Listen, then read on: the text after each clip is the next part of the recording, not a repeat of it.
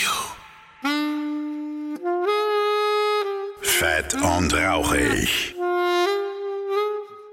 Dein Foodporn für die Ohren. Und damit ein herzliches Willkommen zu einer neuen Ausgabe von Fett und Rauchig, eurem Podcast für Essen, Trinken, Genuss und allem, was so mit der Gastro zu tun hat. Und ich bin immer noch Phil Klausen und in dieser Folge geht es um Whisky. Ja, jetzt soll der ein oder andere sagen, Whisky. Meine Güte, Phil, da brauchst du mir nichts erzählen. Ich habe schon jeden Whisky getrunken, von Jack Daniels bis Jim Beam. Was? Da gibt's noch mehr? Äh, ja, so wird es vielleicht dem einen oder anderen gehen. Oder dann gibt es so Leute wie mich, die sagen, Whisky, keine Ahnung. Habe ich mich noch nie mit beschäftigt. Das Thema hat mich immer abgeschreckt. Und wie mache ich das in diesem Podcast? Da zeichnet sich ein Muster ab. Äh, wenn ich keine Ahnung von dem Thema habe, dann lade ich mir jemanden ein, der richtig viel Ahnung hat. In diesem Fall ist es Andreas Hertel. Der hat diesen fantastischen Laden in Fürth, der Scotch Bros Whiskey and Spirits heißt. Und dieser Mann ist nicht nur Besitzer eines tollen Whisky-Ladens, der übrigens sehr, sehr, sehr hübsch aussieht, möchte ich äh, an dieser Stelle nochmal betonen, obwohl ich es im Podcast auch noch einige Male erzähle, aber der ist wirklich verdammt hübsch, dieser Laden. Nein, dieser Mann ist eben auch noch äh, ja, Leiter oder Anspielung auf letzte Folge, sagen wir Direktor der einzigen Whisky-Akademie in Deutschland. Und da bin ich sehr, sehr glücklich darüber, dass er zugesagt hat, diesen Podcast mit mir zu machen. Denn äh, so viel geballte Kompetenz, äh, die kann ich mir natürlich nur wünschen in meinen Künsten träumen. Und als er zugesagt hat, habe ich mich sehr gefreut. Und da konnte ich dann in geschützter Umgebung meine ganzen dummen Fragen stellen. Denn das Thema war mir wirklich, äh, ja, richtig fremd. Ich habe, wie gesagt, immer ein bisschen Abstand gehalten. Und äh, vielleicht ging es dem einen oder anderen auch so. Also ich habe sehr, sehr viel gelernt in dieser Folge. Das könnt ihr wahrscheinlich auch. Ne, wir quatschen so ein bisschen über auch die ganzen Bezeichnungen. Ne, wann kommt was hin? Bourbon, Korn, Malt und so weiter. Whisky mit Y oder EY. Wir sprechen über den Werdegang natürlich von Andreas Härte. Wie kommt man denn dazu, äh, sich so sehr mit Whisky zu beschäftigen? Und dann habe ich natürlich direkt währenddessen Whisky verkostet und habe ich mich direkt verschluckt, weil ich gehört habe, was manche Whiskys kosten können. Also das ist ein wirklich, wirklich wahnsinnig, wahnsinnig interessantes Feld. Ähm, natürlich haben wir geklärt, welche Cola nimmt man am besten zu welchem. Das ist eine Quatsch. Vielleicht sprechen wir ja doch kurz drüber. Wer weiß. Äh, auf jeden Fall werdet ihr in dieser Folge sehr, sehr, sehr viel mitkriegen über das Thema Whisky. Es ist so spannend und interessant und ich hätte nicht gedacht, äh, als ich diesen äh, Podcast angefangen habe, wie sehr mich das Thema doch irgendwie jetzt reizt. Also ich habe da richtig, richtig Bock drauf, tiefer einzutauchen. Der Whisky hat mich gepackt, wirklich. Es ist eine coole, coole Geschichte. Wie gesagt, ich hoffe, ihr nehmt ordentlich was mit aus dieser Folge und jetzt viel Spaß beim Thema Whisky. So, jetzt bin ich hier auch schon mitten in Fürth bei Scotch Bros Whisky and Spirit. Und vor mir sitzt Andreas Hertel. Schönen guten Tag. Ja, hallo, viel grüß dich. Servus. Schön, dass wir uns mal treffen können. Und ich bin jetzt hier in deinem wunderschönen Laden, der so gar nicht nach Deutschland aussieht. ja, danke schön. Das ist auch gewollt so. Der Hintergrund ist, ich bin ja viel in Schottland gewesen, ähm, deswegen auch die Liebe zu dem Produkt. Ich war viel in Brennereien oder bin es auch immer noch. Die haben wunderschöne Verkostungsräume, meistens sehr alt. Und ich wollte einfach das ein bisschen nach Fürth transportieren. Mhm. Das heißt, alles, was hier äh, steht, ist tatsächlich von der Insel, von Möbeln über Tapeten, über Farben, über Lampen, über ja, alles eben, alles. Ja, mich gucken, äh, also auf mich herabblicken äh, Lampen aus Bowlerhüten. Äh, wir, wir, sitzen unter einem Kronleuchter, natürlich mit elektrischen Kerzen, sonst wäre es wahrscheinlich ein bisschen zu gefährlich. ja, stimmt. Und schöne dunkelrote Tapeten und überall ist so ein bisschen Gold und ein bisschen was, was Royales. Es liegt liegt was Royales in der Luft. So habe ich es irgendwie gerade im Gefühl. Dankeschön. ja, und wir sitzen an einer großen Tafel, unzählige Gläser sitzen vor uns. Also du bist schon äh, vorbereitet auf dein nächstes Whisky-Tasting. Ja, genau. Ich habe schon ein bisschen eingedeckt ähm, und ein bisschen vorbereitet. Äh, wir machen ja viele Tastings, also so ja, zwischen 100 und 120 im Jahr. Wie, wie das Jahr eben ist. Das Jahr war ein bisschen schwieriger. Ja, klar, gehört dazu dieses Jahr irgendwie. Ne? Da hat jeder irgendwie sein Päckchen mitzutragen. Ähm, jetzt bin ich hier sogar nicht nur äh, in einem ganz normalen Whisky-Laden. Jetzt befinde ich mich ja tatsächlich in der einzigen deutschen Whisky Akademie. Ja, das ist richtig, genau. Ich habe den Laden ja gegründet 2000, das heißt, ich bin jetzt im November im 20. Jahr und habe dann eigentlich äh, da, relativ schnell damals äh, nach Gründung so die Idee auch ein bisschen gehabt, sowas wie eine Whisky-Schule parallel dazu laufen zu lassen. Und nach ein paar Jahren äh, habe ich dann das realisiert und es wurde die Whisky Akademie Fürth daraus. Und es ist tatsächlich die einzige. Es gibt noch in Edinburgh in Schottland gibt es eine und in der Schweiz. Die sind aber nach mir gekommen. Sonst wärst du wahrscheinlich sogar die einzige in Europa, ne? Ja, wahrscheinlich, ja. Abgefahren. Ne? Und das äh, nicht im äh, Ursprungsland des Whisky, ne? so, sondern hier in Deutschland und dann auch noch schön in meiner Nachbarstadt. Das freut mich am meisten. Musste ich nicht so weit fahren. Sehr, sehr cool. Äh, für diejenigen, die sich jetzt nicht kennen, das soll ja vorkommen, äh, obwohl du der berühmteste Whisky-Meister hier in Deutschland bist, in dem, in dem Sinn. Naja, sicher, sicher nicht der berühmteste. Da gibt's ja noch andere auch. Für mich schon. Nein, alles gut. Aber äh, erzähl mal so ein bisschen deinen dein Werdegang. Wie bist du denn zum Whisky überhaupt gekommen? Ach, naja, ich habe äh, im Prinzip, wie, wie viele, so als, als junger Kerl halt mit 16, 17 mal den ersten Whisky getrunken. Oder die, das ist die, früh. Ja, ja, oder die, naja, da fängt man ja meistens so an und ja, probiert, probiert Alkohol ein bisschen so aus. Bei mir war es dann auch relativ schnell mal äh, Whisky und äh, es war relativ viel und es war leider auch kein guter. und dann, ich habe mir, habe dann gedacht, naja, wenn Whisky so ist, dann ist es eben nicht mein Ding und habe mich dann ein bisschen ähm, an, an Bier und Wein in den Folgejahren gehalten, habe aber dann doch relativ schnell äh, entdeckt oder, oder Tipps bekommen von, von Whisky-Liebhabern, dass ich wahrscheinlich die verkehrte Flasche einfach hatte mhm. und habe dann mal einfach andere Dinge ausprobiert und habe dann gemerkt, oh ja, das ist richtig toll habe mich dafür mehr interessiert, habe mir mehr Flaschen gekauft und ähm, habe dann ein bisschen Bücher äh, gekauft, ein bisschen geguckt, äh, gibt es irgendwie Leute, die meine Interessen teilen. Habe dann 94 die erste Schottlandreise gemacht, also war meine Flitterwochen, vier Wochen in Schottland verbracht und ähm, habe mich dann relativ schnell dem Nürnberger Whisky Club angeschlossen mhm. oder konnte mich dem anschließen, ist Deutschlands ältester Whisky Club. Und da oh, waren natürlich okay. äh, Leute drin, die einfach viel länger schon Whisky trinken wie ich damals und die konnten mir viel ja, beibringen, einfach mich weiterbringen. Ja, und dann ging es eigentlich so richtig los. Dann, äh, dann habe ich so richtig für Whisky gebrannt und dann habe ich mit Tastings angefangen und an den Tastings haben die Leute dann immer gefragt, ja, wo kriegt man jetzt die gute Flasche? Und es war mhm. eben äh, anders, Klar. Äh, damals anders wie heute. Also kein, keine Webshops, kein Internet, äh, nicht Händler an jeder Ecke so quasi. Also es war, es gab einen hier in der Region und, ähm, und dann einen zweiten. Und ich habe dann gesagt, naja, so ein kleiner Laden wäre schön, ein eigener Laden.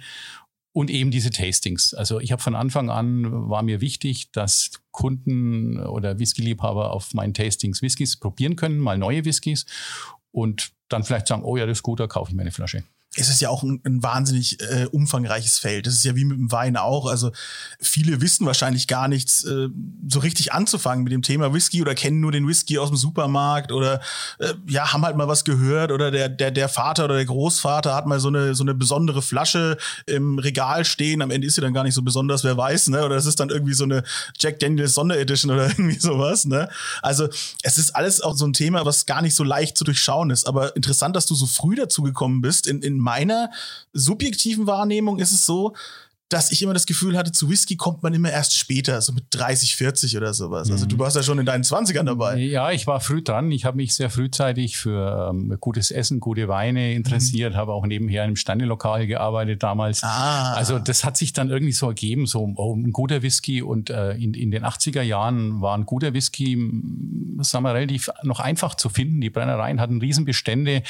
Da konnte man auch ganz alte Sachen noch für kleines Geld kaufen. Die waren einfach froh, dass, dass man dass die Umsatz gemacht haben, das ist schwieriger geworden. Also die, die Whiskys, der Markt ist viel ist riesengroß geworden, er ist gewachsen, aber so richtig gute Tropfen zu finden, finde ich, ist schwieriger geworden. Okay. Ähm, da muss man einfach viel probieren oder einen guten Händler haben, der was offen hat und wo man mal einen Tipp kriegt irgendwie, weil die guten Sachen sind leider auch sehr limitiert.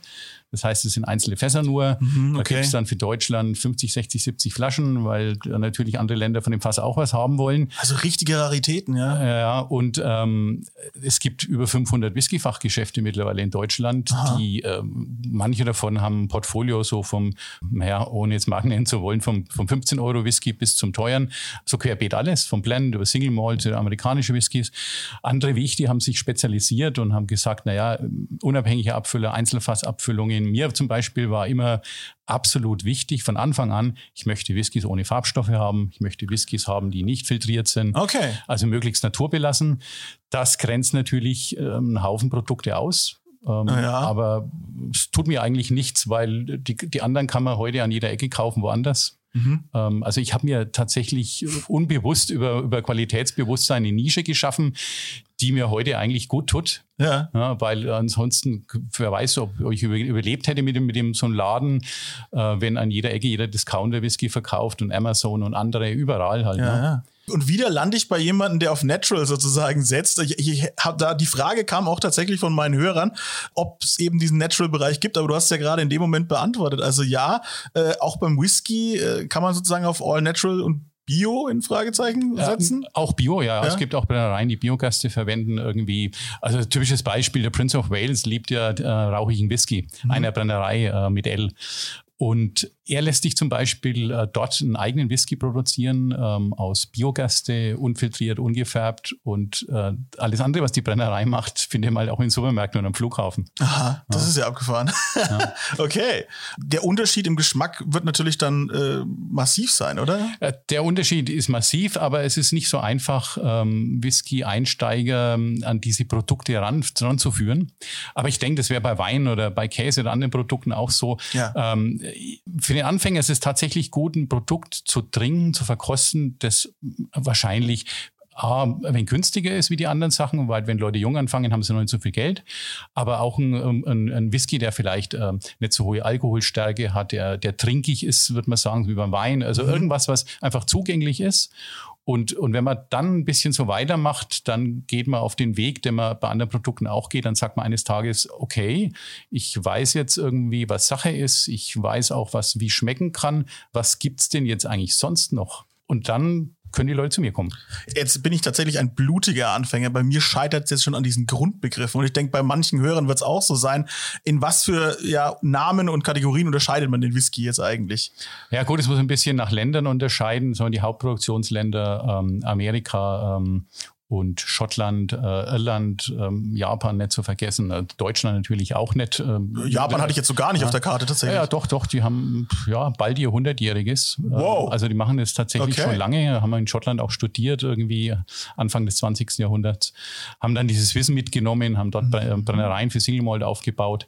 Man muss in die Länder gucken und in Amerika zum Beispiel hat man halt Bourbon Whisky und Rye Whisky und Tennessee Whisky. Und es unterscheidet sich, weil es andere Getreide sind. Bei, Bourbon Whisky zum Beispiel muss das äh, 51 Prozent Mais in der Maische sein. Ah, ja. Rye Whisky ist Roggenwhisky. Wenn man nach Schottland schaut, hat man im Endeffekt Single Malt Whisky aus gemälzter Gaste und man hat Blended Scotch und man hat so ein Zwischenprodukt noch äh, Blended Malt, also ein Verschnitt von Single Malts untereinander. Das gibt es auch. Aber was äh, bedeutet Single Malt eigentlich genau? Äh, eigentlich ganz einfach erklärt. Äh, so, es gibt ja Whisky-Gesetze in den einzelnen Ländern. In Schottland ist das eigentlich ähm, ziemlich streng alles geregelt. Äh, das Wort Whisky darf sich, also ein Produkt darf sich dann Whisky nennen, wenn es ein Getreidebrand ist. Mhm. Deswegen hier auch kein Problem in Deutschland oder woanders. Ähm, German Whisky irgendwie kein Problem oder Franconian Whisky gibt es ja auch einige mittlerweile. Ah, sehr gut. Aber das Wort Scotch vor dem Whisky darf es nur haben, wenn es in Schottland produziert, äh, gereift, abgefüllt, etikettiert wird und dann wird es äh, versendet in der Flasche. Wenn das Wort Single davor steht, heißt es, äh, wenn, dann kommt das Wort Malt noch, ähm, vor dem Scotch noch Malt, äh, Malt Whisky, äh, gemälzte Gaste. Hm, ja, also okay. reiner Gerstenmalz-Whisky. Wenn das Wort Single davor steht, heißt es, es kommt aus einer Brennerei. Ah, ich dachte vielleicht, dass das Single sich auf das Korn bezieht oder sowas, weil nee. du sagst, nur ein gewisser Prozentsatz. So, hätte ja sein können, dass es dann 100% eine Kornsorte ist oder sowas. Nee, nee, also 100% gemälzte Gaste und ähm, ist nicht zu verwechseln mit Single Cask. Das bedeutet ähm, aus einem Fass. Ah. Da hat man dann auch meistens eine Fassnummer auf dem Etikett und hat drauf stehen oft Flasche 23 von 227 zum Beispiel, solche Sachen. Ne? Also man okay. sieht tatsächlich nur ein Fass. Es gibt auch dann nur geringe Verfügbarkeit, die dann manchmal für Deutschland abgefüllt wird, so ein Fass, manchmal aber auch für Europa und dann in Deutschland eben halt bloß vielleicht 60 Flaschen verfügbar sind für ja. über 500 Fachhändler. Boah, da, da schlagt ja. ihr euch dann drum. Gibt es dann so Optionen naja, oder was? Naja, also man braucht eben gute Connections. Ah ja, gut, also Vitamin B. Ich bin halt im 20. Jahr beruflich und habe vorher ja schon jahrelang oder über ein Jahrzehnt auch Whisky getrunken und gesammelt und habe Kontakte aufgebaut. Und als ich angefangen habe vor, vor 20 Jahren, war das auch noch ein wenig einfacher. Wir tun eigentlich die Leute, die irgendwie morgen anfangen wollen, weil für die wird es einfach schwierig, über die Standardware hinaus wirklich äh, bei Abfüllern gute Sachen zu bekommen, weil die meisten Abfüller sagen, Neukunden kann ich gar nicht mehr annehmen, weil ja. sonst muss ich meinen langjährigen Bestandskunden ja Ware wegnehmen, weil es über Zuteilung funktioniert. Das heißt, äh, es kommt eine Offerte raus äh, mit guten Verkostungsnotizen, die auch wirklich in dem Bereich dann mal ehrlich sind. Also nicht, wie man es vielleicht mal im Internet so finden kann, so schön irgendwie, liest sich gut, aber ist gar nicht so. Also mhm. die sind wirklich ehrlich, weil die wollen ja ihren Stammkunden was verkaufen. Und dann sagt man, naja gut, hätte ich gerne jetzt mal zwölf Flaschen und dann kommt halt eine Mail, Also weil, weil man ein guter Kunde ist und netter und immer zahlt. Ähm, also schreiben sie nett, aber das steht ja, zwischen den Zeilen. Ähm, kriegt man irgendwie drei oder vier Flaschen zugeteilt. Okay. Ja, und dann hat man für diese drei oder vier Flaschen eigentlich schon im Hintergrund wieder 20, 30 Stammkunden, die sagen, ich hätte aber gern eine. Ja, vor allem ja. eine ganze dann, nicht nur mal irgendwie genau. so kurz beim Tasting mal reingeschnuppert oder kurz probiert. Ja. Und ja, von daher, es ist, das ist nicht ganz einfach auf der einen Seite, weil es sind viele Sachen, ich stelle die auf die Webseite dann, man kann die vorreservieren, manche mhm. Sachen kommen gar nicht mehr ins Regal, weil sie einfach über die Webseite vorreserviert werden. Manche Sachen verstecke ich einfach ein bisschen für ein, für ein Tasting, um das dann zu haben, damit die Kunden einfach alle, alles wegkaufen. Irgendwie mhm. auch sowas passiert mal. Es ist auf der einen Seite schwierig, weil wenn man Standard-Whisky verkaufen würde, würde man einfach wo anrufen und sagen, ich brauche eine Europalette und die wäre in Klar. zwei Tagen da und wenn ich übermorgen wieder eine brauche, dann kommt wieder eine. Auf der anderen Seite muss ich sagen, wie langweilig ist das denn? Also auch für mich äh, im 20. Jahr irgendwie, ich muss mich ja irgendwie... Ich, ja, bei Laune halten, ja? Ich muss mich selbst, weil genau, genau das ist der Punkt, ich muss mich bei Laune halten und meine Kunden erwarten das auch, dass ich Produkte habe, die es halt eben nicht wo anders an der, jeder Ecke dann gibt irgendwie. Deswegen kommen sie ja zu mir. Ja, das heißt immer gut halten mit dem Fachhändler auch mal an Weihnachten so einen leckeren Geschenkkorb vorbeibringen. nein, nein, nein, also das passiert jetzt eigentlich. Ja, doch, ab und zu, ab und zu kommt mal jemand und bringt mir tatsächlich irgendwas. Ja, aber lohnt nein, sich. Das ist, ja, das, aber sowas erwarte ich jetzt nicht. Einfach der, der ich denke wie, wie überall, einfach ja. der gute, gute Kontakt. Ich bin ja mit vielen Kunden auch freundschaftlich verbandelt mittlerweile. Ähm, mit einigen war ich auch schon in Schottland gewesen. Cool. Also wir haben gerade über die Whisky Akademie ja schon eine Reise gemacht äh, mit Abschlusssemestern. Das war 2018.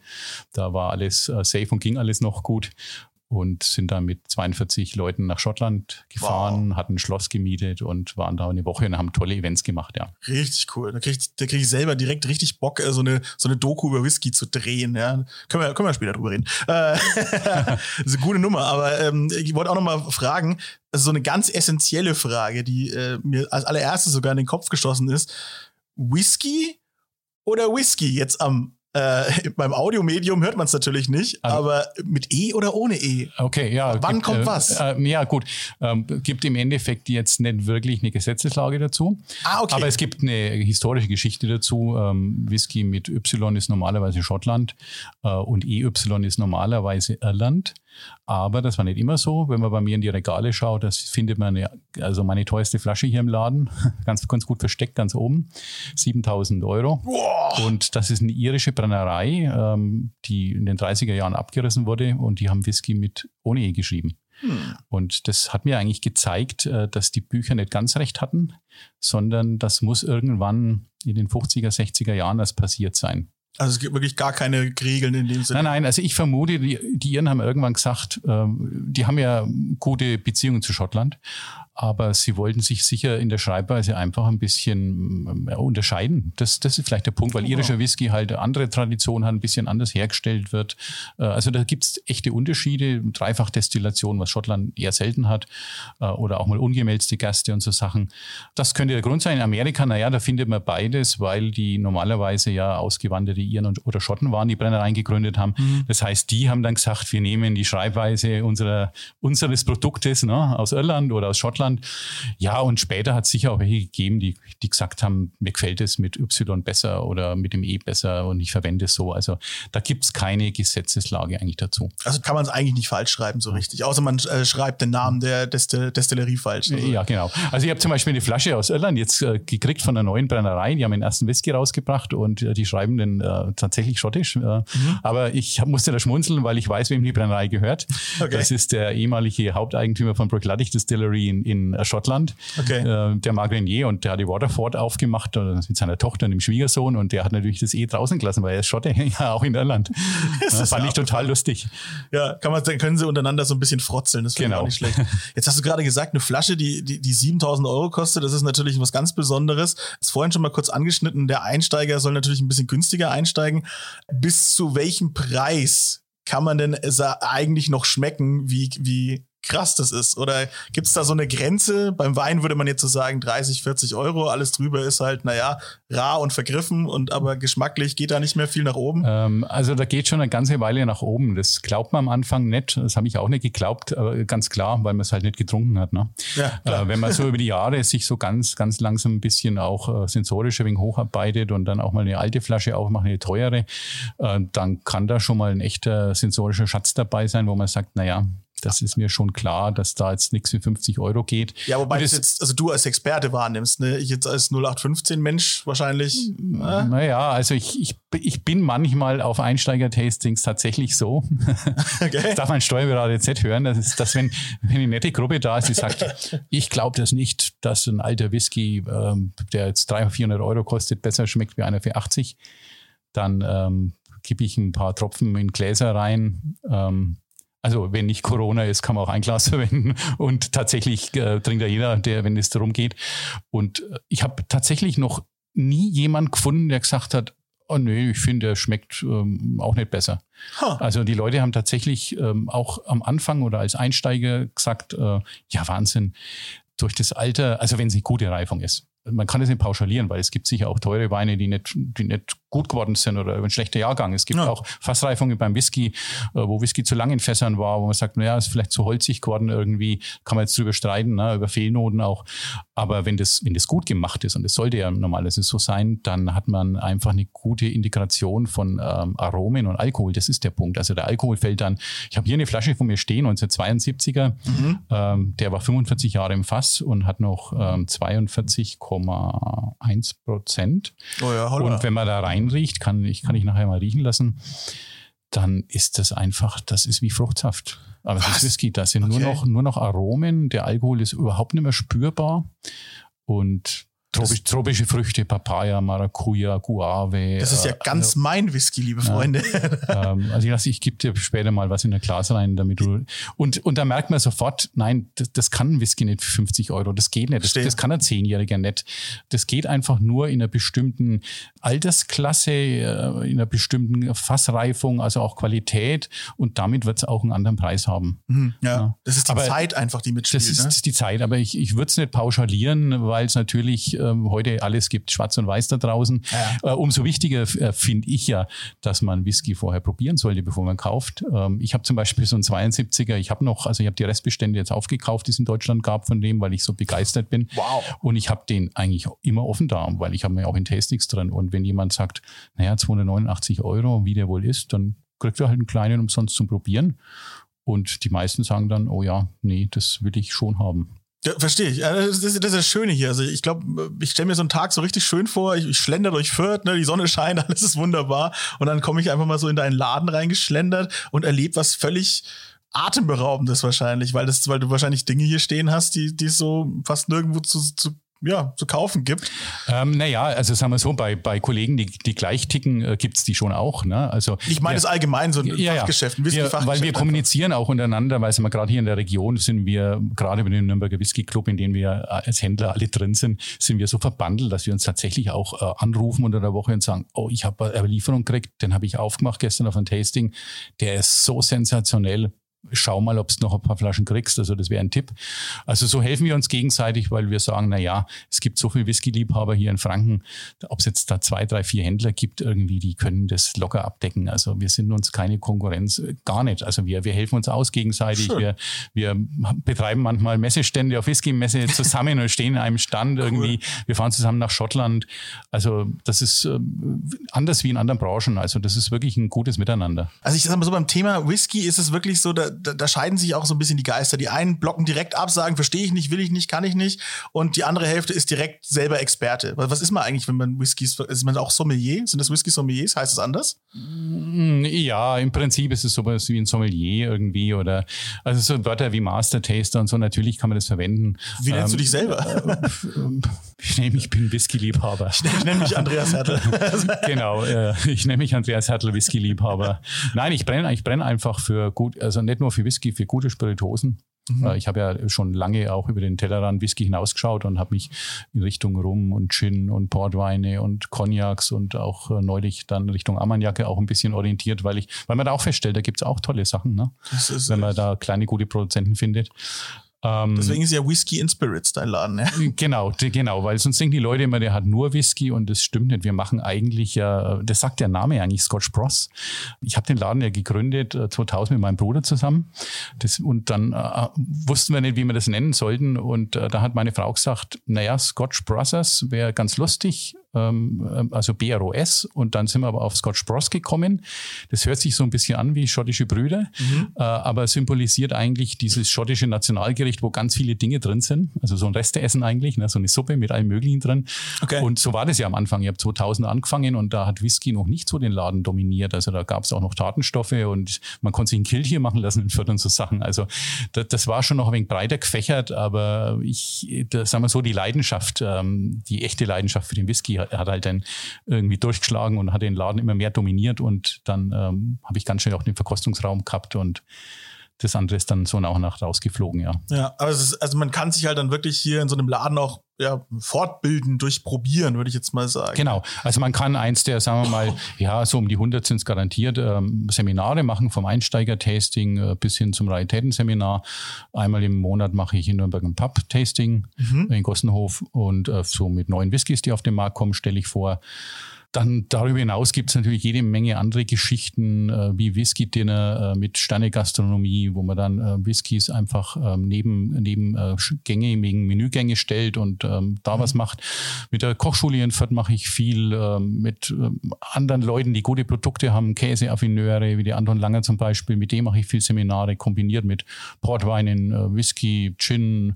Also auch Dinge, wo wir sagen, das hat in Europa noch keiner gemacht vor uns. Also wenn zum Beispiel Gin und Käse, äh, sind wir definitiv die Ersten gewesen, okay. die das Erfolg auch machen und erfolgreich machen und immer wieder, äh, weil es auch nachgefragt wird. Ja, und dann ein bisschen Auslandsevents natürlich auch. Ähm, Jetzt natürlich ein bisschen schwierig wieder. Also dieses Jahr leider, äh, ja. 1. 1. Juni in, bei, in Edinburgh bei der Scotch Malt Whisky Society leider dann äh, kurzfristig absagen müssen wegen Lockdown dort. Mhm. Äh, aber letztes Jahr waren wir äh, in, in London bei, dem, äh, bei einem meiner ersten Zulieferer. Das ist eine Firma in, in in der St. James Street ähm, seit 1698. Das ist Barry Brothers and Rudd.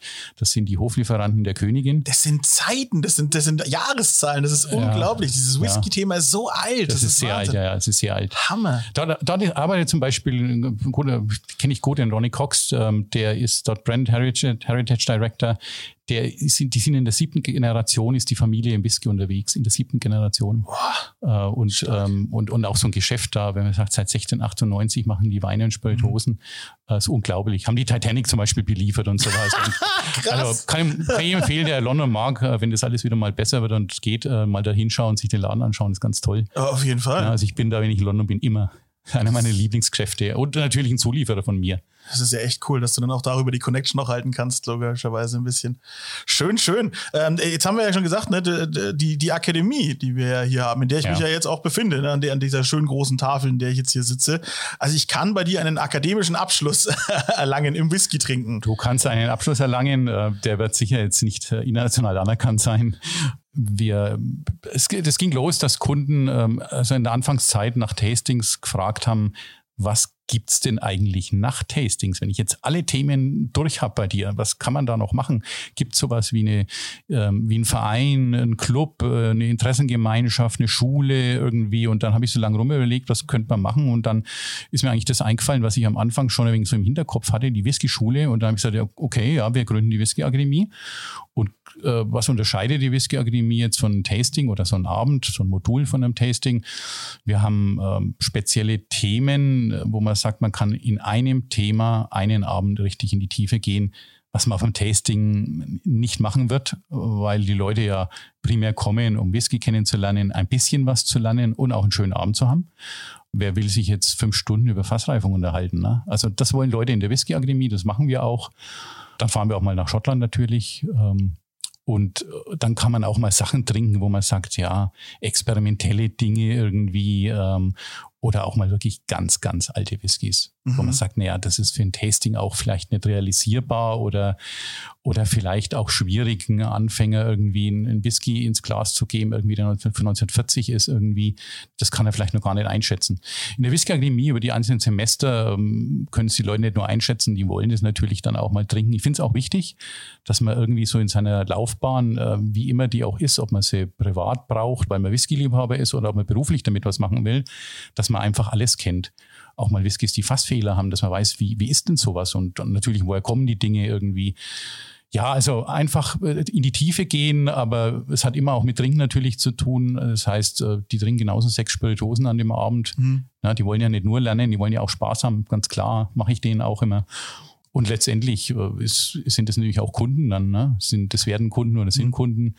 Mit manchen befreundet man sich dann auch noch tiefer. Und, und welchen Abschluss habe ich dann sozusagen am Ende des Tages? Ja, letztendlich ist ein Zertifikat. Ähm, es ist tatsächlich ähm, der umstrittene Master Taster. Ähm, nein, äh, es gibt ja Leute, die brauchen das beruflich. Also das ja. ist im ersten und zweiten Semester nicht irgendwie. Also die fangen tatsächlich als Novice an und werden dann Fellow im zweiten. Ähm, also quasi so fangen als Lehrling an und werden dann Geselle und äh, machen dann den, den Meister. Aber ich kann das schon einsetzen für meine berufliche Laufbahn am Ende. Genau, man kann das einsetzen. Also ich hatte auch welche, die haben beruflich dann damit was gemacht. Äh, letztendlich ist es ja schwierig, wenn man in dem Bereich halt was äh, beruflich anfangen will, ob man jetzt da in den Außendienst für eine Whiskyfirma geht oder ob man, äh, wie der eine Student von mir, der war dann Geschäftsführer eines Whisky-Auktionshauses, ja, der musste zum Beispiel auch mal lernen, wie kann man Fälschungen erkennen ähm, oh, und ja. ähm, solche Dinge, wo man sagt, naja, das lernt man jetzt auf Tastings nicht. Mhm. Und da braucht man jemanden, der so alte Flaschen hat und eines zeigen kann, irgendwie, wie sind die Flaschencodes unten im Glas und was sagen die einem und solche Dinge. Der hat es dann beruflich eingesetzt und dann ist es natürlich gut, wenn die sagen können, ich habe eine gewisse Art von Ausbildung durchlaufen. Ansonsten könnte man nach Schottland gehen, da mal zwei, drei Monate in der Brennerei arbeiten. Ja. Ja, aber ich denke, so eine Whisky-Akademie oder es ist gut, es gäbe noch so ganz allgemein den Spiritosen-Sommelier, den kann man in Deutschland mhm. machen. Aber da lernen die Leute halt alles, auch Obstbrände und so Dinge. Also bei mir ist das dann schon primär Whisky. Wobei, ja, genau, der, der Obstbrand und sowas ist ja das, auch das Geläufigere so ein bisschen auch, ne, was, was dann am deutschen Tisch oder in irgendeinem Regal steht, ja, oder mal ausgepackt wird abends, so der gute Obstler, wie man bei uns sagt. Ja, aber da gäbe es ja auch super spannende Sachen. Also man natürlich, könnte, natürlich. Man könnte, ich probiere sowas auch gern mal, aber letztendlich versuche ich mich dann irgendwann mal zu beschränken auf, wie gesagt, ich bin im Moment so haupt, hauptsächlich Whisky, dann äh, natürlich auch Rum und auch alte Rums und ähm, dann Gin natürlich, weil wir auch Gin-Seminare machen, Portweine, ähm, Cognac und Armagnac. Und dann muss auch mal tatsächlich gut sein, weil letztendlich muss man die Sachen ja auch immer wieder selber verkosten. Und ähm, ja, das heißt zwar, die Leber wächst mit ihren Aufgaben, aber ich glaube da nicht wirklich dran. Ja, also das soll ja irgendwie im gesunden Bereich bleiben. Das tut's normalerweise auch. Das ist auch so eine interessante Geschichte. Ich war immer wieder mal gefragt, wenn man so einen Laden hat, äh, ist es dann nicht gefährlich, dass man zu viel trinkt? Sag ich, nein, eigentlich nicht wirklich, weil A, trinke ich auf meinen eigenen Tastings hier nie mit. Mhm. Weil äh, ich muss einen klaren Kopf haben, ich will mit dem Auto heimfahren und bei 120 Tastings mittrinken wäre nichts und privat trinken mir auch gern was. Aber ich muss beruflich halt auch Sachen verkosten und, äh, und es soll ja auch alles Spaß machen und letztendlich sind die Sachen, die ich mag, auch tatsächlich teuer ja, mhm. teuer geworden. Ne? Ja. Auch, also, ähm, die werden ja mit der Zeit auch immer teurer. Ja, weil ich gerne halt alte Sachen trinke. Also ich trinke tatsächlich viel, viel weniger wie früher, habe ich festgestellt, okay. äh, weil man irgendwann halt auch viel kennt. Am Anfang will man halt viel ausprobieren und deswegen Klar. ist der Konsum meistens höher. Aber ich gebe tatsächlich nicht weniger Geld aus wie früher. Früher waren es halt fünf Flaschen und heute ist es eine, mhm. äh, die ich äh, in einer gewissen Zeit kaufe, aber die eine kostet dasselbe wie die fünf früher. Ja, aber hält ja auch eine ja. Weile, ne? Genau, und ich habe sicher ähm, mehr Freude sogar dran wie an den fünf Flaschen früher. Ja, sehr, sehr gut. Ich wollte auch sagen, bei der Akademie, man, man wird halt ein bisschen geschult, ne, dass man halt auch, ich wollte mal sagen, Trends erkennt, aber gibt's Trends überhaupt beim Whisky? Oder ist es ja. eigentlich so eine alte Geschichte, du hast jetzt wieder gesagt, ne, seit 1600 schieß mich tot, ne, und das ist ja eigentlich auch schon, schon in festgefahrenen Strukturen. Oder gibt's da junge Wilde, die da draußen sind und völlig abgefahrene ja, Whiskys doch, machen? Doch, doch, es, es gibt schon, also es gibt gerade neue Brennereien, die versuchen mal mal andere Wege zu gehen. Jetzt, äh, wie vorhin angesprochen, Irland, diese Waterford-Brennereien, die machen zum Beispiel sehr äh, in dieser Terroir-Geschichte und listen auf ihre Etiketten aus, äh, was genau äh, in dem Fass der Whisky aus welcher Art von Gaste, also welche Gaste das war, von welchem Bauern, von welchem Feld okay. Und wie das gemacht wurde, Maischezeiten und so weiter. Aber das sind halt Leute, die ganz früh, also bevor sie im Whisky groß geworden sind, halt im Wein unterwegs waren. Und ah. dann ist mir das eigentlich auch klar, dass die sagen, naja, Terroir ist äh, interessant. Aber was ist ähm, das genau? Also für die Leute, die es nicht wissen. Naja, dass man, also da, dass man sagt, ähm, jetzt zum Beispiel Whisky kann, kann anders schmecken, wenn die Gaste einfach aus einer anderen Region kommt, okay. äh, aus dem Landesinneren oder von der Küste. Klar, das wird das Getreide auch äh, klimatisch vielleicht anders werden oder es ist eine andere Sorte. Und dann auch die, Fass, die Fassreifung. Das Fass ist ja so wichtig beim Whisky, also macht 65 Prozent Aromen. Ähm, ist das Fass alt, das ist jung, mit was was vorbelegt. Also der nimmt zum Beispiel gern Weinfässer und äh, mhm. lässt den Weinfässer nachreifen ja, welcher Wein war drin, von welchem Weingut, also das, das sind ja die Feinheiten dann. Ne? Ja, ja. Und das äh, ist alles ein bisschen so ein Terroir. Wenn man die großen Whisky-Marken anschaut, naja, letztendlich für eine Abfüllung, die heute an jeder Ecke steht, dann werden halt dementsprechend viele Fässer, die, bei, die gebraucht werden, werden da gemischt. Also da werden 100 Fässer, 10-Jähriger vermischt.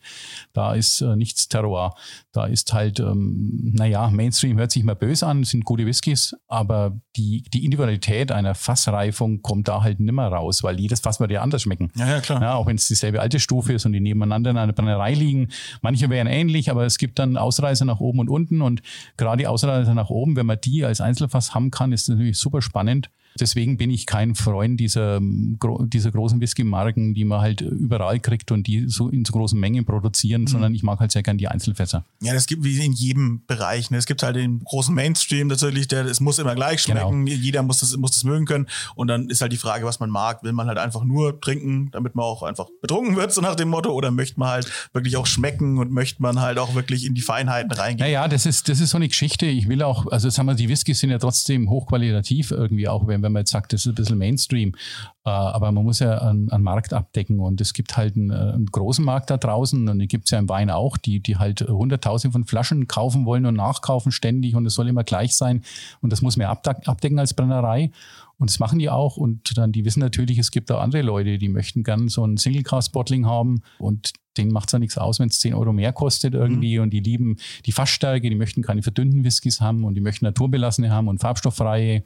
Ja, und so gibt es natürlich auch kleine Brennereien, die von Haus auf so arbeiten. Ja. Die gibt es auch. Also Fassstärke ist wirklich, dass ich das Ding, so wie es aus dem Fass kommt, direkt trinken kann. Das sind dann die mit genau. 50, 60 Die haben ja 59 60 oder 60 Prozent, je nachdem, ja. also wie lange das sie drin waren. Der und, Kenner äh, trinkt eigentlich das. Ja, ähm, ja weil, er, weil er natürlich, über, wenn er über die Anfangsphase hinaus ist, auch ein wenig merkt, wo kein Wasser drin ist, äh, ist mehr Alkohol und damit mehr Aromen. Also es geht nie um den Alkohol, äh, macht es betrunken oder so, nein. Weil letztendlich trinkt man auch an Fassstärke Whisky natürlich langsamer und anders. Da trinkt trinken die anderen schon zwei, drei Gläser, sitze ich immer noch von meinem ersten. Ähm, also das ist gar nicht der Punkt. Es geht um die Aromen und wenn man dann sagt, hm, naja, zwei Tropfen Wasser brauche um irgendwie was, ein bisschen alkoholische Note wegzumachen, dann kann man es ja reintun. Aber man hat halt keine 40 Prozent, sondern man mhm. hat ja immer noch 57 vielleicht oder ja. 56. Und das schmeckt einfach anders, finde ich. Mhm. Ja, interessant. Ja, aber wo schmecken, ähm, wir, wir, sind jetzt, äh, vor mir stehen Whiskys. Ähm, wir kümmern uns jetzt gleich mal darum, äh, wie man den Whisky richtig trinkt, indem ich einfach welchen trinke. Aber das machen wir eine kurze Pause und dann äh, geht's weiter.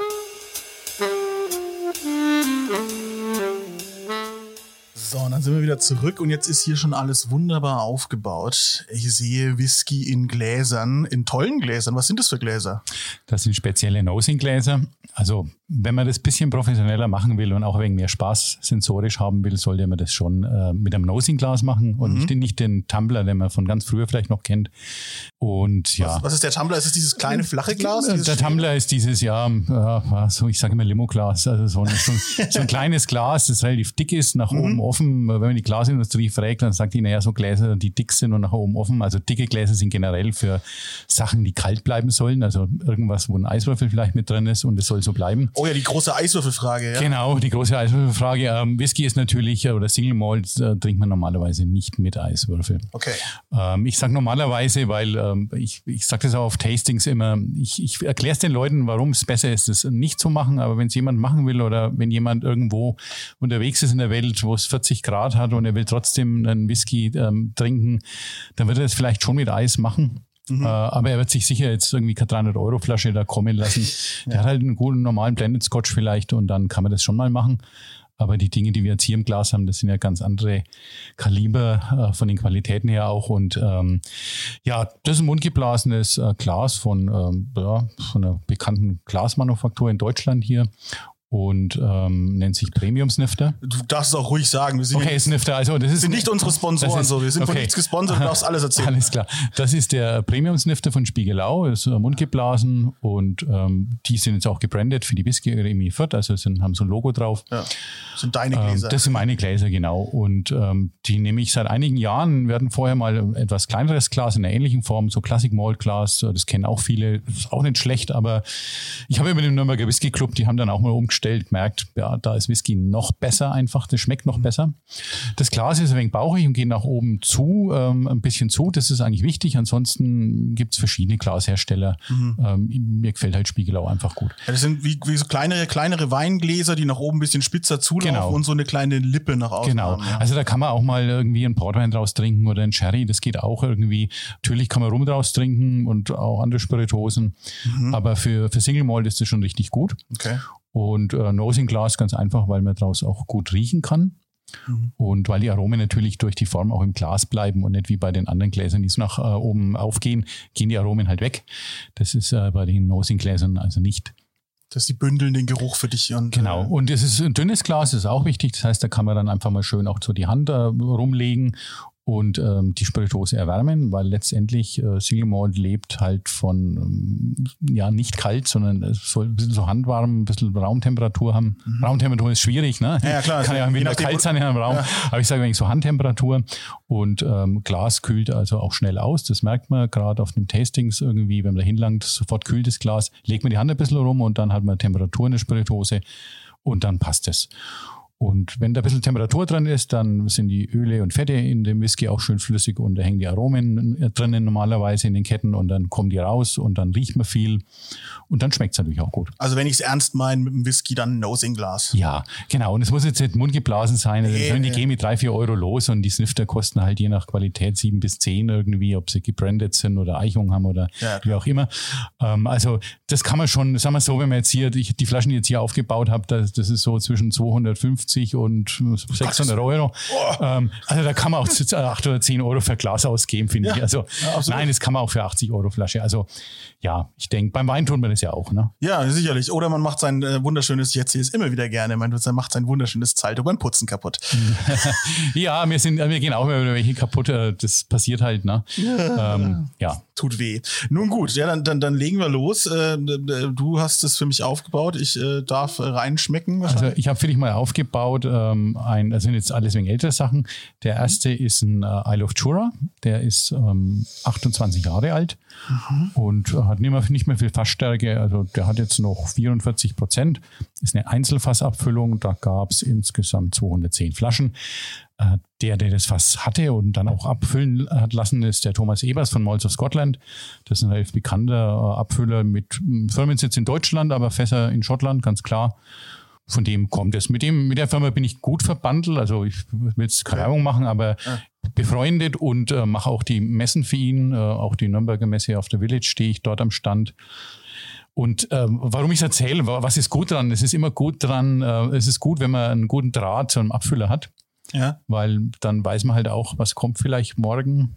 Und ähm, man kriegt bestimmt auch mehr wie eine oder zwei Flaschen. ja, verstehe. Ja. Ja. Und der wird, der wird auch mein Jubiläumsfass äh, für mein 20-jähriges jetzt im November für mich abfüllen lassen. Schön. Und dann gibt's mal ein ganzes Fass hier mit 200 und irgendwas Flaschen, äh, nur hier in Fürth. Wow. Und da kann man auch mal viele Kunden bedienen. Ich verstehe. Also ich rieche jetzt ja gerade mal die ganze Zeit schon immer rein. Also ich rieche tatsächlich es ist fruchtig. Richtig. Ja, ist fruchtig, hat ein wenig so Trockenfrüchte, also so Aprikose, Pfirsich, aber eher so reif und süß und ein wenig Honignoten. Ähm, Ja. Wenn man dann trinkt, äh, ist er tatsächlich auch ein bisschen anders wie in der Nase.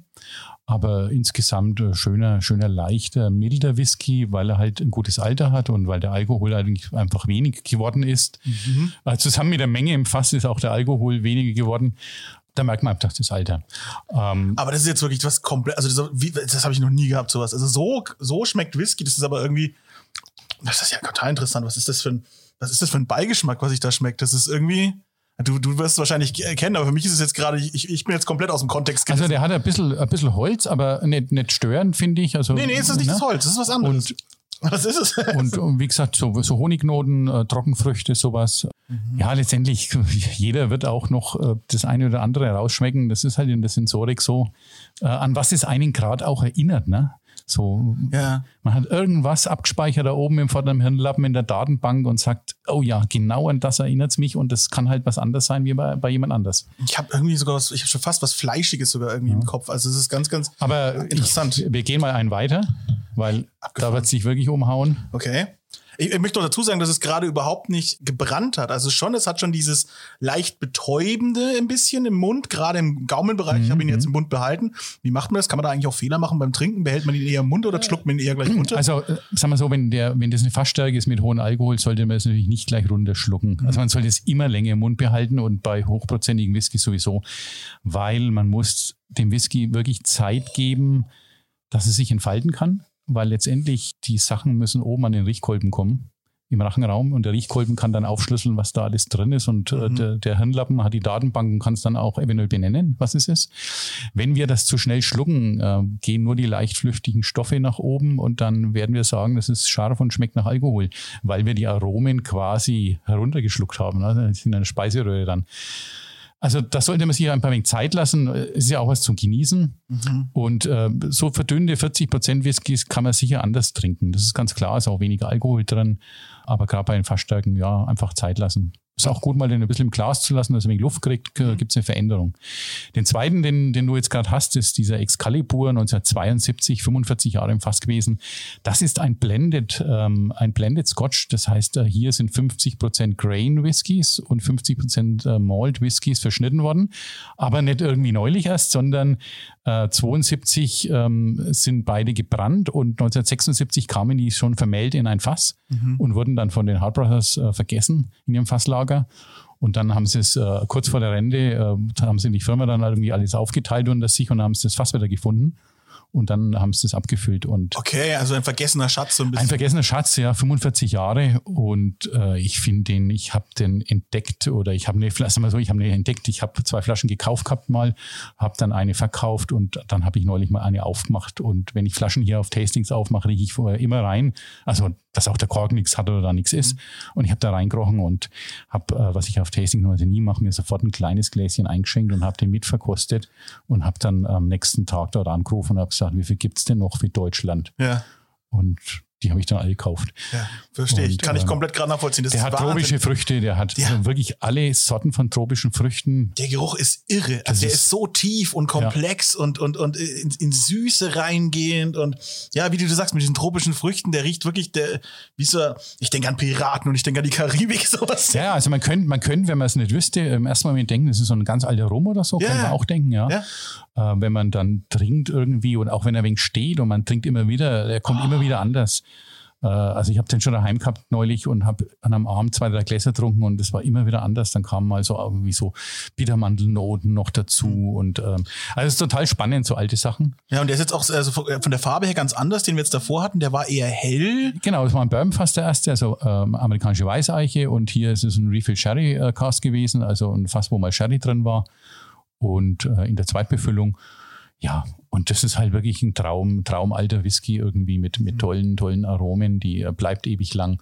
Mein gut, 289 Euro ist dann schon Geld, aber muss ich das überlegen, für, für 45 Jahre im Fass. Dann verschlucke ich mich direkt dran. Das ja. ist schon toll. Das ist halt ein Oldtimer, ne? Ja, und der ist so, so, also so entspannt, so mild, der geht gerade runter wie nix. Also, weil das ist, also ich, ich trinke eher weniger ja, Schnaps oder Whisky oder sonst irgendwas, weil ich dieses Brennen vom Alkohol auch einfach nicht mag. So bin ich einfach. Ich mag das nicht. Mir ist das zu hart, mir ist das zu krass.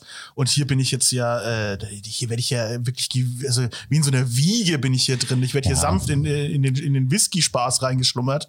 Also das ist richtig geil. Ja, ist voll integriert. Der Alkohol äh, und die Aromen haben sich äh, super, super verbunden miteinander. Der, der 50% Grain-Anteil kommt auch gar nicht mehr stark raus. Also der Single Malt dominiert ihn.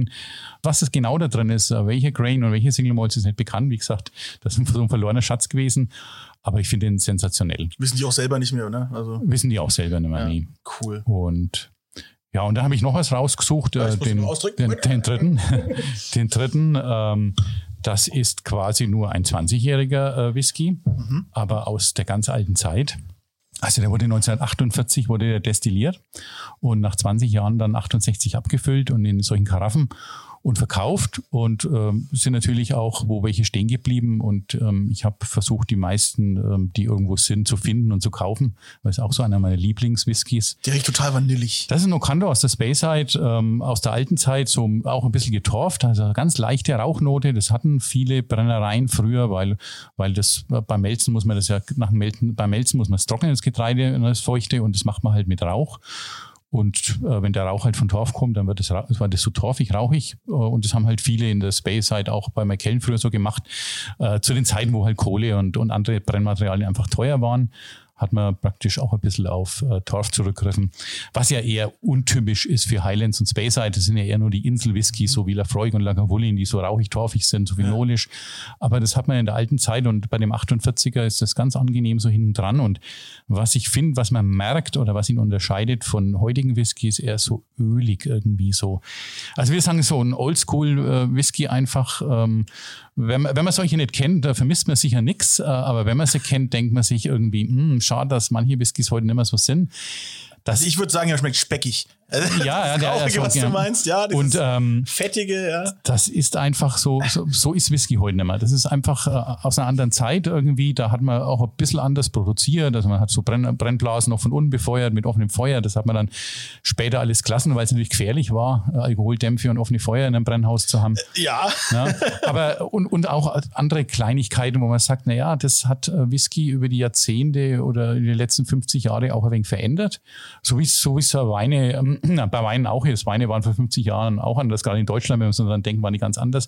Und das muss man sich bei Whisky auch so vorstellen. Und das sind äh, Teile, die in der Produktion sich ein bisschen verändert haben, wo man sagt, äh, früher hat man da auch äh, produktionsbedingt Schwankungen. Das hat man heute, weil das teilweise Computer überwacht wird, hat man das eher nimmer. Aber ich finde, äh, es gibt aus der alten Zeit ganz spannende Sachen einfach. Und wenn man noch an sowas rankommt irgendwie, und ich suche da eigentlich viel danach, irgendwie so auf Auktionen und bei Sammlern, ich bin da ganz gut verdrahtet eigentlich und vernetzt vernetzt in Europa. Ähm, und wenn man sowas finden kann und es dann wieder Leuten zeigen, dann, dann ist es einfach was Tolles. Ja, die, die, Flasche ist auch uralt, das, ist, das Label äh, löst sich schon so richtig ab. Also das Ding ist ja wirklich äh, wie aus so einer Schatzkiste geborgen, so als wäre es mit der Titanic untergegangen oder ja. jetzt wieder hochgeholt so ein bisschen. Ne?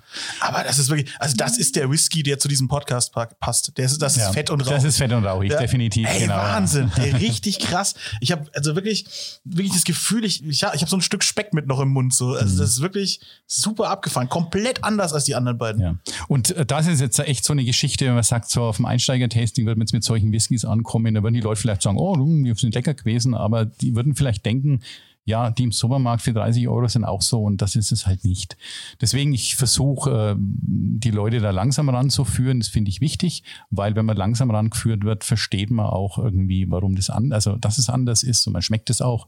Und man versteht natürlich auch, dass der Preis anders ist. Hier sind es über 500 Euro. Boah. Weil solche, also die sind halt immer teurer geworden über die Jahre, weil natürlich. Ja, ja nicht mehr. Ja. Äh, es gibt die nicht mehr und äh, ich habe in den letzten ja, 20 Jahren hier bestimmt auch 15 bis 20 Flaschen verast, verbraten hier irgendwie ne, auf Tastings. Aber letztendlich, wenn man, wenn man grinsende Gesichter dafür kriegt auf dem Tasting, ist es das allemal wert. Ich finde es super abgefahren. Also es ist wirklich, wirklich herausragend. Sowas Ungewöhnliches. Also ich, ich weiß immer noch gar nicht, wie, wie ich es gerade einordnen soll. Es überfährt mich komplett. Also mein, mein Gaumen ist eh, der ist sowieso, ehrlich gesagt, ist ein bisschen pelzig geworden bis jetzt. Ne? Das hält auch noch ein bisschen nach, diese Pelzigkeit. Kommt natürlich wahrscheinlich durch diese Fassstärke. Ne? So, ja. so, so starken Alkohol ist mein Gaumen nicht gewöhnt. Aber das äh, ist wirklich, also so ein uniker Geschmack, der so ganz anders ist. Aber das verstehe ich, das ist dann quasi für euch Experten, ist es wie wenn dann die Weinkenner kommen und sagen, boah, geil, das, äh, was ich jetzt in einer anderen Folge hier auch schon hatte mit Max Ede und so, boah, geil, der riecht, der riecht nach Teer, da habe ich total Bock drauf. Mhm. Alter, Teer, ich will nicht, dass mein Wein nach Teer riecht. Doch, das willst du irgendwann. Und ja, hier ist es jetzt doch, genau ja. das gleiche beim Whisky. Du willst diese Andersartigkeit, das kann ja, ich total verstehen. Das, das ist so, dass, äh, wenn man diesen Weg, diesen Weg geht, irgendwie im Spirituosenbereich und es länger macht, dann, äh, ja, dann, dann ist es wie, wie bei allen, man sucht halt immer so den nächsten Kick auch für sich, ne? Mhm. Oder, oder auch für Kunden dann irgendwie, äh, dass die auf dem Tasting sagen, wow, so ein Whisky habe ich ja noch nie gehabt und äh, hast da noch was, gibt es da noch was irgendwie? Äh, und man versucht natürlich ein bisschen immer was wegzuverstecken, dass man für so ein Tasting dann auch noch ein paar im Petto hat. Ja, und das, das macht eben Spaß und das macht es auch mir bei, nach 20 Jahren jetzt ähm, in, in, dem, in dem Beruf, ja, oder in meiner Leidenschaft macht es mir auch immer noch Spaß, weil ich eben nach irgendwie immer neuen Dingen suche und versuche mich auch ein bisschen neu zu inspirieren. Oder meine Frau sagt immer, ich erfinde mich immer jedes Jahr neu. Hm. Aber ich, das braucht man einfach. Ja, es ist ein spannendes Feld, was, was einem, wo, wo wenn du auch diese Schätze irgendwann wieder findest, vielleicht findest du jetzt mal wieder einen Whisky, der auch sonst weil irgendwo im Keller vergessen wurde und der schmeckt wieder ganz, ganz anders, ne? Ja, klar. Wie lange hält sich so ein Whisky insgesamt? Kann man so ein Whisky auch mal getrost so 120, 30 Jahre alt werden? Ja, also der älteste, dieser Ire, den ich da habe, der ist von 1890. Okay. Ähm, also in der Flasche geht es nicht kaputt, wenn man die Flasche nicht wirklich verkehrt lagert. Verkehrt lagern würde heißen, ich stelle die jetzt ins Schaufenster in die Sonne fünf Jahre oder so oder, oder auch mhm. das ein Jahr oder Saison, dann leidet der Alkohol drunter. Licht ist auch nicht gut. Also Whiskys haben normalerweise eine Umverpackung, eine Röhre oder eine Kiste, je nachdem, äh, wie wertig der ist. Kann es auch eine Riesenholzkiste sein. Und ähm, ja, gut, hier im Laden, ich habe ja nur drei Tage offen die Woche, also da stehen die schon oft im, viel im Dunkeln irgendwie. Was man nicht machen sollte, in einem Keller äh, aufbewahren, wo irgendwie die, die, Kartoffeln und der Öltank noch liegt, irgendwie, was hatte ich auch schon, was aus den 40er Jahren. Mhm. Das haben wir dann geöffnet und da hat man dann das Bild des Lagerortes eigentlich gerochen. Ah. Äh, Öltank und Kartoffelkeller, irgendwie okay. Altbau. Also das war, da muss ich überlegen, der Korken mit, trotz mit Kapsel, ähm, der lässt ja auch ein bisschen was raus. Mhm. Und wo was rausgeht, geht auch was rein. Ne? Ja, klar. Und das ist eben Umgebungsluft. Ne? Also ja. im Moderkeller sollen, sollen sie nicht liegen, die Flaschen. Ne? Ja, genau. Also das ist ja, weil, weil es eben so ein Lagergegenstand ist, im Gegensatz zum Wein natürlich. Ne? Viele denken ja auch, Wein ist das ultimative Lagergut, aber das ist ja auch eigentlich nicht so, wenn man sich damit näher beschäftigt. Also Weine sollte man ja dann doch eher zügiger genießen als jetzt ein Whisky. Ne? Der Whisky geht quasi, nachdem die meisten Weine schon äh, verrottet sind, so nach dem Motto erst so richtig losgefühlt gefühlt, ja. Ja, gut, also das ist auch eine andere Geschichte. Man sagt, die Flasche ist zu irgendwie, das ist unproblematisch, wenn man sie, also die werden auch stehen gelagert, weil der Alkohol natürlich den Korken sonst äh, anfrisst. Also nicht liegen wie beim Wein. Ähm, wenn man die Flasche aufmacht, ist das eine andere Geschichte, weil sobald man ein paar Gläser draußen hat, hat man ja äh, einen Freiraum und der Freiraum hat Sauerstoff. Und der Sauerstoff würde den Whisky oxidieren und äh, ja, wie kann man das erklären? Das schmeckt man natürlich, wenn man so eine Flasche, äh, wo bloß noch irgendwie zwei, drei Gläser unten drin sind und der Rest ist alles Sauerstoff Und man hat ja, ja rumstehen, dann sind die Aromen einfach weg. Mhm. Der, der lascht ab irgendwie, ne? Der ja. wird Fahrt. Äh, da gibt es aber Möglichkeiten, wie wir meinen auch. Ich habe das auch hier da, da gibt es so Aufsätze und eine Pumpe für kleines Geld und dann pumpt man den Sauerstoff raus und äh, dann ist wieder gut. Und mhm. dann Spannend. ist der Sauerstoffentzug in der Flasche im Prinzip oder draußen und dann kann man die auch länger aufheben. Also ich habe so Flaschen da aus den 50er Jahren, da ist noch ein Glas drin, aber die Flasche ist mittlerweile schon 12.000 Pfund wert. Boah. Äh, und das Glas will ich nicht sterben lassen, das letzte, das will ich irgendwann trinken, aber das ist halt Sauerstoff entzogen, die Flasche. Ich habe mich leer gepumpt. Ja, stark, dass man das ähm, sowas hütet, dann wie so, wie so ein äh, Kerkermeister. Der ist auch naja, die haben wir auf dem Tasting mal aufgemacht hier, äh, auf zwei Tastings und getrunken, so ein alter McKellen aus den 50er Jahren und mhm. äh, ein Glas ist noch drin, das, das ist meins. Ja, ähm, zu Recht. aber das äh, hebe ich mir noch ein wenig auf und dann habe ich halt äh, den Sauerstoff rausgepumpt aus der Flasche. Cool, coole, coole Kiste. Äh, Gibt es bei, bei Whiskys zum Beispiel auch sowas wie, also beim, beim Wein jagen ja viele auch so gewissen Jahrgängen nach, so, ähm, weil du ja auch sagst, das Wetter und alles spielt ja auch mit. Ist es beim Whisky dann genauso wie beim Wein? Ähm, nee, weil äh, beim Whisky spielt halt das Fass eigentlich die, die große Rolle, dass mhm. man sagt, man hat eine gute Fassreifung. Das Fass wird vielleicht nicht so oft benutzt irgendwie. Also je nachdem, was man haben will. So ein First Fill Sherry Cask oder, oder man steht gar nicht so auf Sherry Einfluss, dann nimmt man halt Refill Sachen. Aber das so, das ist nicht so ein ausgelutschtes Fass war, das meine ich. Die Schotten machen eher Jahrgänge nicht so bewusst. Das ist eher zufällig, wenn da mal draufsteht 1972, 45 mhm. Jahre irgendwie oder 20 Jahre. Weil ich sehe das ganz oft, da werden Sachen abgefüllt in Schottland, die sind 19 Jahre und 360 Tage alt und da denkt man sich als Deutscher sofort irgendwie, ja, hätten die nur noch sechs Tage warten können, wäre es ein ja. 20-Jähriger gewesen. Weil, nein, das, ist, das suchen ja auch Leute. Ja. Ne, zum 20-jährigen Hochzeitstag, zum 20-jährigen Geburtstag vom Sohn, irgendwie sowas. Ja, genau. Und wenn der dann bloß 19 Komma ist, ne, dann in Schottland ist es halt Gesetz, äh, wenn der 19 Jahre und 364 Tage ist, sind das 19 Jahre. Mhm. Ne, wobei das ist ein Gesetz für uns. Ne? Okay. Das ist eigentlich ein qualitatives Gesetz. Ja, und ähm, so gibt es eigentlich, es gibt schon ein paar so Jahrgangsgeschichten, du sagst so typisch 15-Jährige, 20-Jährige, irgendwie 30-Jährige wird schon mal gemacht, aber so wie beim Wein oder so ist das nett, weil, weil es ja nicht vom Wetter abhängig ist. Und man sagt, das war, der Jahrgang war ein tolles Jahr oder so. Eher so, dass man sagt, vielleicht, wenn man was aus der Kriegszeit irgendwie so einen Jahrgang aus der Kriegszeit hat, das ist wirklich selten, weil mhm. da haben die Brennereien die meisten gar nicht gearbeitet. Ja, klar. Also das ist halt eigentlich ein Zeichen, das was super selten ist, aber über Qualität sagt es jetzt nicht unbedingt was aus. Mhm. Kann ja auch, da haben sie ja, dass sie es hektisch irgendwie zusammengebrannt haben. Ne? ja. naja, es gab ja Brennereien. Feuer, ja. Manche waren halt nicht umfunktioniert als irgendwie andere Fabrikationen, irgendwie die durften irgendwas machen und andere eben nicht irgendwie. Ja. Um die Front zu bespaßen, noch ein bisschen mit Alkohol, ja.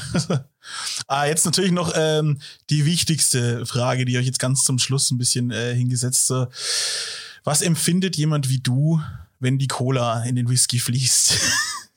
Ach naja, ich muss sagen, also wenn es mich jetzt gefragt hätte vor zehn Jahren, dann wäre ich wahrscheinlich noch irgendwie hätte den Hals gekriegt und wäre durch die Decke gegangen und so. Nein, ich bin ja jetzt auch Mitte 50, ich bin auch für mich, ich ruhe mehr in mir, Gott sei Dank. Da kann ich mittlerweile ein bisschen entspannter drüber hinwegsehen. Ich sage das auf den Tastings auch immer, ich frage die Leute immer, ob sie ob solche Gläser haben oder was sie verwenden irgendwie. Und früher habe ich vielleicht immer noch ein wenig gesagt, ja, und ihr müsst unbedingt dingen und es geht gar nicht und es ist ein No-Go und kein Eis und das nicht. Und ich sage immer, nein, die Leute können doch machen, was wollen, sind noch frei. Ich meine, ich bin doch nicht der Schulmeister irgendwie, der, der allen was vordiktieren will. Was ich will, ich möchte einfach nur, dass die Leute wissen, was sie machen. Und wenn jemand sagt, ich habe aber mal Bock auf einen Jack Daniels Cola mit Eis, weil ich habe da neulich einen Kunden gehabt, der hat gesagt, ah, der kauft sich wirklich gute alte Flaschen hier. Mhm. Und der hat mir neulich gestanden, einmal im Jahr kauft er sich eine Flasche Jack Daniels und die trinkt er dann mit Cola und Eis. und habe ich gesagt, oh, ja, habe ich kein Problem. Aber warum? Ja, das erinnert ihn so an seine Jugend, so in den Diskotheken in den 70ern war das halt so in mhm. irgendwie. Und das ist so, ja, aus Nostalgie heraus tut er das einfach. Okay. Nein, ich finde es in Ordnung, wenn es jemand machen will. Und äh, die Jungen fangen ja meistens so an. Und ich, ich habe auch so angefangen. Also mein erster war kein Jack Daniels, es war ein Whisky mit B. Ähm, aber ich habe gedacht, naja, so ein Limoglas und, und Cola und Eis, das kann so. Mhm. Das, das war das Schlimme dran. Ja gar nicht anders. Das ja? war das Schlimme dran, weil man merkt den Alkohol nicht und dann trinkt man eine halbe Flasche auf so eine Fede mit einem Kumpel zusammen und am nächsten Früh denkt man sich, um Gottes Willen, äh, mhm. Whisky ist, glaube ich, nicht meins. nein, nein, und das äh, hält, hat ja viel oder hält viele am Anfang ja vom Whisky wenig weg, bis sie mal sehen, dass das anders sein kann und dass man das auch anders trinkt und dass es natürlich dann keinen Kopf macht, ähm, ganz klar. Ja, das wollte ich auch noch wissen. Ja, macht das so richtig, also man, kriegt man vom Whisky, äh, kann man so einen richtigen Schädel kriegen, wie jetzt beim, beim Wein, wo man dann eher sagt, so, der, der konventionelle Wein, da äh, sind noch viele naja, andere Stoffe auch drin, ne? Und dann kriegt man eher Kopfweh, beim Naturwein eher weniger. Wie ist es dann beim Whisky? Also ich, ich, ich kann ja aus der Schule plaudern, weil ich bin, bin ja schon älter. Ich habe das, ich habe alles hinter mir irgendwie. Ich war ja auch jung und habe angefangen. Da hat es schon auch einige Schädel gegeben, aber das waren eigentlich immer dieselben Gründe und ich habe es dann irgendwann auch verstanden. Whiskys, die einfach zu wenig kosten, sind qualitativ nicht gut und dann haben die vielleicht Fuselöle noch mit drin, weil, mhm. weil die Destillation nicht gut war. Ähm, das macht Kopfschmerzen. Was auch Kopfschmerzen macht, das ist eigentlich bei Grund bei vielen dann auch, dass sie Sachen mischen irgendwie. Mhm. Die trinken dann fünf Whiskys und dann kommen ins Heim und dann trinken so zwei Gläser Rotwein oder versacken noch in einem Irish Pub mit fünf Guinness. Also diese Kombi ähm, Whisky und andere Dinge äh, ist schlecht. Was eine gute Kombi ist, ist Whisky und Wasser. Mhm. Ähm, also wenn man, weil der Alkohol ja dem Körper Wasser entzieht und wenn man einfach äh, da immer Wasser, wir trinken immer Wasser dazu. Zum Neutralisieren ein bisschen und um auch den, äh, dem Körper halt wieder zu versorgen mit Flüssigkeit. Ne? Das soll, und es sollten halt dann nicht andere Alkohole sein, sondern halt am besten Wasser. Also die Kombi äh, Whisky und andere Alkohole ist nicht gut. Das ist der Punkt. Ansonsten kann ich sagen, ähm, aus der Vergangenheit, ich meine, gut, ich war ja früher auch auf Whisky-Messen als Besucher, nicht nur hinterm Tresen zum Arbeiten. Und als Besucher nimmt man sich schon vor, irgendwie Neu Neuheiten zu probieren. Und da hat man vielleicht schon mal 12, 15 Whisky an so einer Messe, oh, die man trinkt. ähm, später wird man schlauer und teilt dann sich zu dritt immer so ein Gläschen, weil man sagt, ja, eigentlich braucht man gar nicht ein ganzes, sondern man will einfach wissen, wie er ist. Und aber viel, viel, viel Wasser dazu trinken, das ist einfach der Punkt. Also drei, vier Liter irgendwie, wenn man zu einer Messe nebenher Wasser trinkt, dann ist das perfekt. Und äh, wenn man dann äh, die, die, äh, wegen ausreichend Schlaf noch kriegt irgendwie und nicht bis früh um fünf um die Häuser zieht, dann ist man auch wieder am nächsten Tag. Aber ihr müsst, ja. es, ihr müsst es auch runterschlucken ne, bei dem Verkosten. Also ihr, ihr, äh, wir müssen es nicht, aber wir, äh, also. wir, wir, machen das. Äh, wir machen das. Und ich war neulich bei einem Brenner in, in Frankreich, der hat mir dann auch so einen Spucknapf hingestellt und er hat mir aber gleich so angeschaut und hat gesagt, ihr macht das beim Whisky nicht. Und habe ich gesagt, na, ich mache das bei, gut, bei guten Dingen mache ich das generell nicht. Ah. Ich fahre halt dann nicht Auto danach irgendwie, ja. ne? Das ist der Punkt. Aber es ist auch schön, wenn man sagt, ähm, ja, wie ist ein Abgang gewesen zum Beispiel? Und mhm. wenn man das spuckt, irgendwie hat man das alles nicht. Nee, da hat man ja, nur das Mundgefühl. Da ne? klammert man halt dann doch viel aus irgendwie. Von daher, nee, normalerweise trinken wir das alles. Okay, okay. Also ist ein, äh, nicht, nicht so einfach. Und äh, ja, liebe Freunde, äh, die, die Frage natürlich äh, mit, mit der Cola ist, äh, ihr dürft machen, was ihr wollt, aber ihr solltet vielleicht nicht. äh, ihr könnt ja Vanilla Coke nehmen. ja, oder, und man kann, ähm, oder qualitativ ist Coke, ne? Ähm, nein, man, man, Frage, man kauft Cola sich. Oder Coca-Cola, das ist große Frage. man kauft sich halt einfach dann, wenn man sowas will, die richtige Flasche dafür ja. und die kostet dann nicht 80 Euro oder mehr. Genau. Und dann ist doch alles gut irgendwie, ne? Genau. Ich finde es ein wirklich spannendes Thema. Man muss sich eben von, ja, von Anfang bis Ende durchprobieren. Äh, ich habe jetzt einen total schönen Einblick bekommen, auch mit diesen drei äh, Spitzen-Whiskys, die ich jetzt hier probiert habe, äh, wo mir, wo ich noch immer ein bisschen äh, Gänsehaut habe wegen den Preisen und äh, ich das wahrscheinlich nie wieder trinken werde in meinem Leben. Deswegen danke ich dir da recht herzlich dafür. Ja, gerne. Danke für deine Zeit vor allem. Es, äh, es war sehr spannend. Ich kann jedem echt nur empfehlen, hier mal reinzukommen in deinen Laden. Das ist wirklich wie, ja, als wäre man in einer anderen Welt, als wäre man direkt in Schottland gelandet. Und äh, das ist wirklich schön. Dankeschön. Ja, gerne. Sehr gerne. Genau. Äh, ansonsten äh, können sich die Leute auf deiner Homepage, denke ich mal, informieren. Ne? Genau, ich habe eine Homepage. Drüber, äh, ne? ist Ja. relativ einfach, mich zu finden. Man gibt irgendwie äh, bei der Suchmaschine Whisky Fürth ein und normalerweise komme ich dann, oder wenn man Whisky Akademie Fürth eingibt, dann sowieso.